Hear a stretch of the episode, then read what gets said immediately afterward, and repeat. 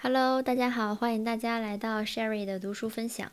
我们今天来继续看第七章，呃，第四小节我打算先跳过，我们先来看一下第五小节。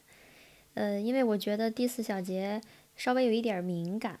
呃，根据我以往的经验，之前读第五章亚洲的自我肯定那一小节时，呃，因为也涉及到了敏感的内容，然后就被下架了。所以这次我就直接不读第第七章第四小节了，我们直接来看一下第五小节：伊斯兰没有凝聚力的意识。在阿拉伯人和穆斯林中，政治忠诚的结构一般与现代西方正好相反。对于后者来说，民族国家是政治忠诚的顶点，较狭义的忠诚从属于它，并被归因于对民族国家的忠诚。超越了民族国家的群体、语言或宗教、社会群体或者文明，对忠诚和义务的要求则不那么强烈。沿着从范围较窄到范围较大的实体的连续曲线。西方忠诚往往是在中间达到的最高点，忠诚强度的曲线在某种程度上呈倒 U 字形。在伊斯兰世界中，忠诚的结构差不多恰恰相反。在伊斯兰的忠诚曲线中，中段是个空缺。恰如艾拉拉皮德斯所说，有两种基本的、原始的、持久的忠诚结构，一方面是对家庭。部落和部族的忠忠诚，另一方面是对在更大规模上的文化、宗教和帝国的统一体的忠诚。一位类利比亚的学者亦持类似观点。在阿拉伯社会和政治体制的社会、经济、文化、政治的发展中，部落主义和宗教——伊斯兰教。曾起过，并仍然起着重要的和决定性的作用。确实，他们如此交织在一起，以致他们被看作是形成和决定阿拉伯政治文化和阿拉伯政治思想的最重要的因素。部落一直是阿拉伯国家的政治中心，正如塔赫辛·贝希尔所指出的，许多国家不过是有旗帜的部落。沙特阿拉伯的奠基者的成功，主要是由于他巧妙地通过联姻和其他手段建立了一个部落联盟。沙特的政治在很大程度上仍然是部落政治，它使苏德里斯反对沙马斯和其他部落。在利比亚的发展中，至少有十八个部落起着重要的作用。据说，在苏丹生活着大约五百个部落。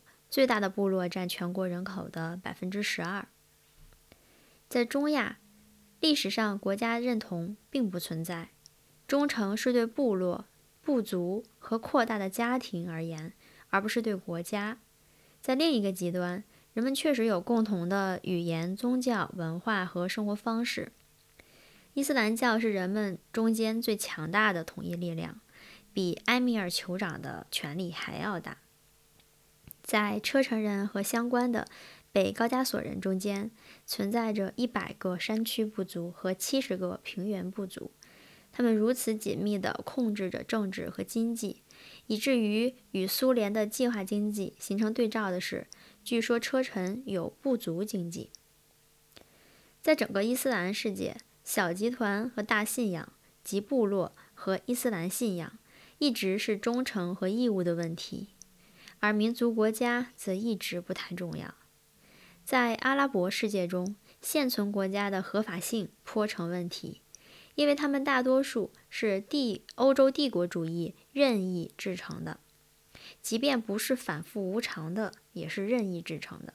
他们的边界甚至常常与种族集团的界限不一致，如博博尔人和库尔德人就被分隔在不同的国境内。这些国家把阿拉伯民族分离开来。另一方面，一个泛阿拉伯国家从未实现过。此外，民族国家的主权思想与安拉具有最高权力和伊斯兰信仰至上的思想不相容。作为一种革命运动，伊斯兰原教旨主义摒弃了民族国家，而赞成伊斯兰的团结。这项马克思主义摒弃了民族国家，而赞成国际无产者的团结一样。伊斯兰民族国家的虚弱也反映在这样一个事实中：在第二次世界大战后的岁月中，尽管穆斯林集团之间发生了无数的冲突，但穆斯林国家之间的重大战争却很罕见。其中两场重要的战争就是伊拉克对邻国的侵略了。二十世纪七十年代和八十年代。在各国造就伊斯兰复兴的同样因素，也加强了对伊斯兰信信仰或整个伊斯兰文明的认同。一位学者在八十年代中期评论道：“非殖民化、人口增长、工业化、城市化，以及与穆斯林国家地下的石油财富和其他因素相关联的正在变化的国际经济秩序。”进一步刺激了对穆斯林认同和团结的严重关注。现代通信加强并发展了穆斯林各族人民之间的关系。到麦加朝圣的人数急剧增长，在远至中国、塞内加尔、也门和孟加拉国的穆斯林中产生了更强烈的共同认同感。在中东的大学读书的，来自印度尼西亚、马来西亚、菲律宾南部的。和非洲的学生逐渐增多，他们传播思想，建立跨国界的个人关系。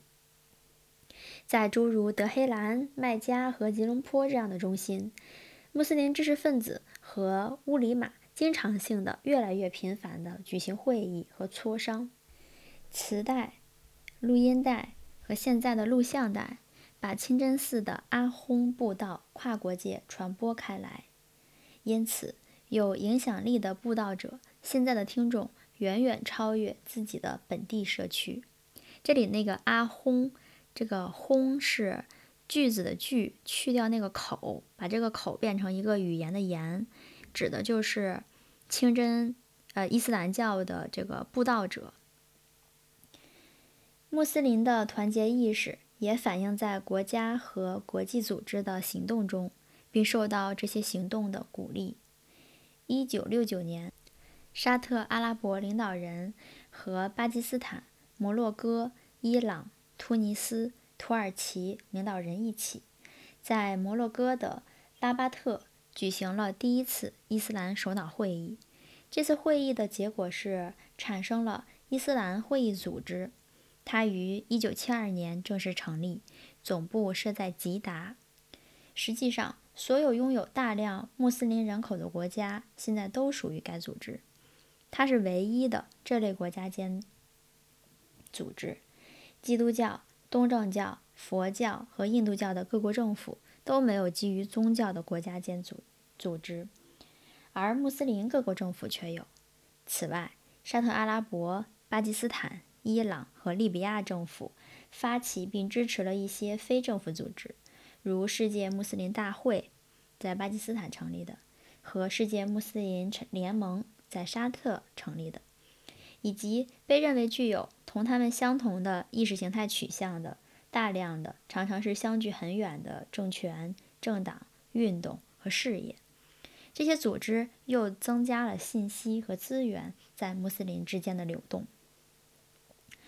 然而，伊斯兰意识。能否发展为伊斯兰凝聚力，涉及两个矛盾。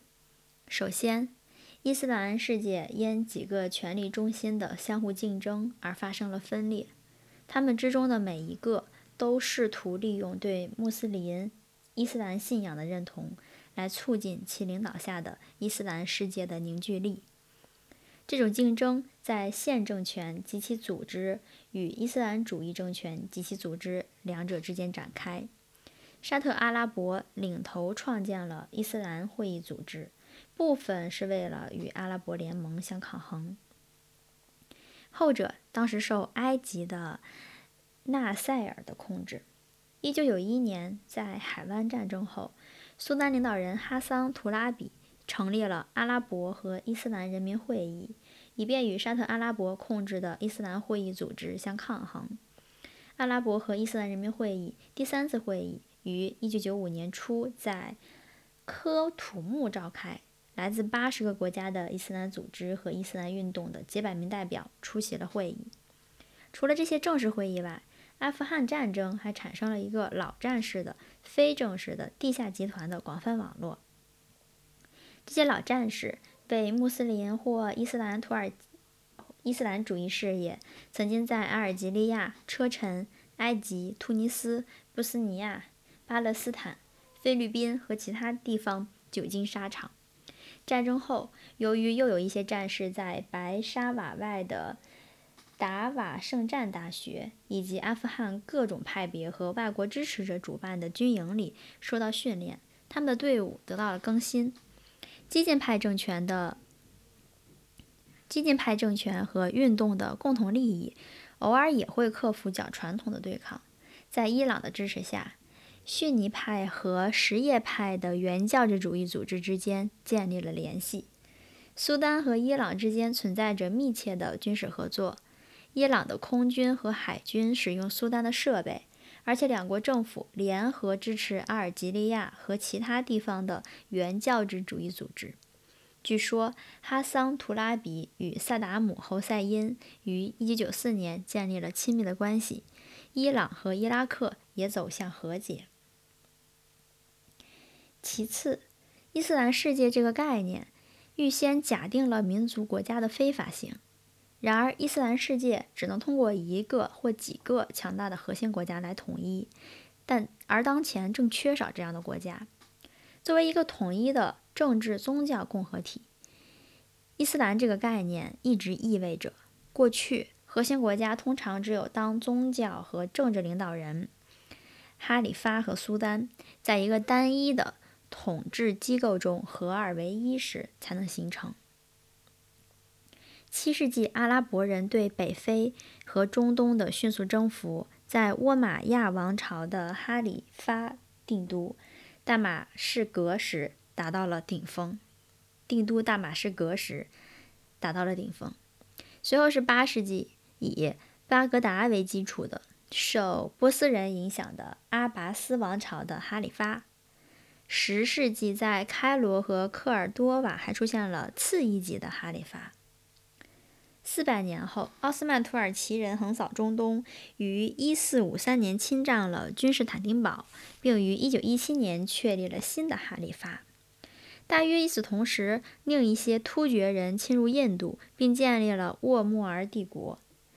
奥斯曼帝国的灭亡使伊斯兰世界失去了核心国家，他们的领土在相当大的程度上被西方列强瓜分。列强撤退时，在这些领土上留下了一些脆弱的国家。他们的建立不同于伊斯兰传统的西方模式之上，因此，在二十世纪的大部分时间里，没有一个穆斯林国家有足够的力量和足够的宗教文化的合法性来担当这个角色，并被其他伊斯兰国家和非伊斯兰国家接受为伊斯兰世界的领导。缺少核心国家是伊斯兰内部和外部普遍发生冲突的一个主要原因，也是它的一个特征。没有凝聚力的意识是伊斯兰虚弱的一个根源，也是它对其他文明构成威胁的根源。这种状况可能持续下去吗？一个伊斯兰核心国家必须拥有经济资源、军事实力、组织能力和伊斯兰认同，还必须承担充当伊斯兰世界领政治领导和宗教领导的伊斯兰义务。人们时而提到的可能成为伊斯兰领导的国家有六个。然而，目前他们当中没有一个具备成为有效的核心国家的全部条件。印度尼西亚是最大的穆斯林国家，经济发展迅速。然而，它处于伊斯兰世界的外围，远离阿拉伯中心。它的伊斯兰教具有宽松的东南亚的特点，是伊斯兰教的东南亚变种。它的人民和文化是本土的、穆斯林的、印度教的、中国的和基督教的影响的混合体。埃及是一个阿拉伯国家，人口众多，地理上处于中东中心的战略位置，拥有讲授伊斯兰学问的最高学府艾兹哈尔大学。然而，它又是一个穷国，经济上依赖美国，由西方控制的国际组织和石油丰富的阿拉伯国家。伊朗、巴基斯坦和沙特阿拉伯全都明确地把自己定确定为穆斯林国家。并且一直积极努力在伊斯兰世界中发挥影响，并充当其领导。为此，他们在创立组织、资助伊斯兰团体，向阿富汗战争提供支持，向中东穆斯林献殷勤等方面相互竞争。伊朗的面积、中心位置、人口、历史传统、石油资源和中等的经济发展水平，使它有资格成为核心国家。然而，穆斯林中百分之九十是逊尼派，而伊朗是什叶派。作为伊斯兰的语言，波斯语的地位远逊于阿拉伯语。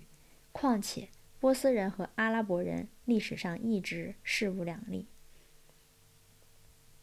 巴基斯坦具有面积、人口和军事技术的条件，他的领导人不断试图扮演伊斯兰国家合作促进者的角色，并充当伊斯兰世界对世界其他国家的发言人。然而，巴基斯坦相对贫穷，深受内部严重的种族和宗教分裂的困扰，有政治不稳定的记录。关注与印度的安全问题，这最后一点在很大程度上说明巴基斯坦为什么要发展与其他伊斯兰国家和非穆斯林国家，如中国和美国的关系。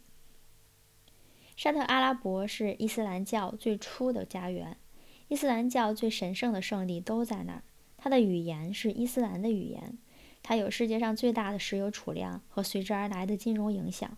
它的政府严格按伊斯兰原则塑造了沙特社会。二十世纪七十和八十年代期间，沙特阿拉伯是伊斯兰世界最有影响的国家。他花费了数十亿美元来支持全世界的穆斯林事业，从清真寺、教科书到政党、伊斯兰组织和恐怖主义运动。他这样做时，相对来说是一样同一视同仁的。但另一方面，由于他人口相对较少，地理位置容易受攻击，因此在安全上依赖于西方。最后，土耳其拥有成为核心国家的历史、人口、中等水平的经济发展、民族凝聚力、军事传统和军事技术等条件。然而，他明确地把自己界定为一个世俗社会。阿塔蒂尔克阻止土耳其共和国继承奥斯曼帝国所扮演的那种角色。土耳其甚至不能成为伊斯兰会议组织的创始成员国，因为他在宪法中规定信奉世俗主义。只要土耳其继续把自己界定为世俗社会，伊斯兰世界的领导地位就与他无缘。那么，假如土耳其重新给自己定位呢？在未来某一时刻，土耳其可能乐于放弃他像乞丐一样祈求加入西方的令人沮丧和羞辱的角色。恢复他作为伊斯兰世界与西方主要对话者和反抗者的令人印象深刻的、更高雅的历史角色。原教旨主义已在土耳其兴起，在奥扎尔的领导下，土耳其做了广泛的努力来认同阿拉伯世界。他利用种族和语言的联系，在中亚中扮演了温和的角色。他对波斯尼亚的穆斯林给予了鼓励和支持。在穆斯林国家中，土耳其与巴尔干、中东、北非和中亚的广泛历史联系是独一无二的。可以设想，土耳其实际上可以充当伊斯兰世界的南非，放弃与其现状相悖的世俗主义，就像南非放弃种族隔离制度一样，从而把自己从一个伊斯兰文明的贱民变为该文明的首要国家。南非在体验了。西方基督教和种族隔离制度中好的和坏的东西后，特别有资格领导非洲。在体验了西方的世俗主义和民族制中好的和坏的东西之后，土耳其可能同样有资格领导伊斯兰。但是要这样做，他就必须摒弃阿塔蒂尔克的传统，甚至要比俄罗斯摒弃列宁的传统还要彻底。他还需要一位具有。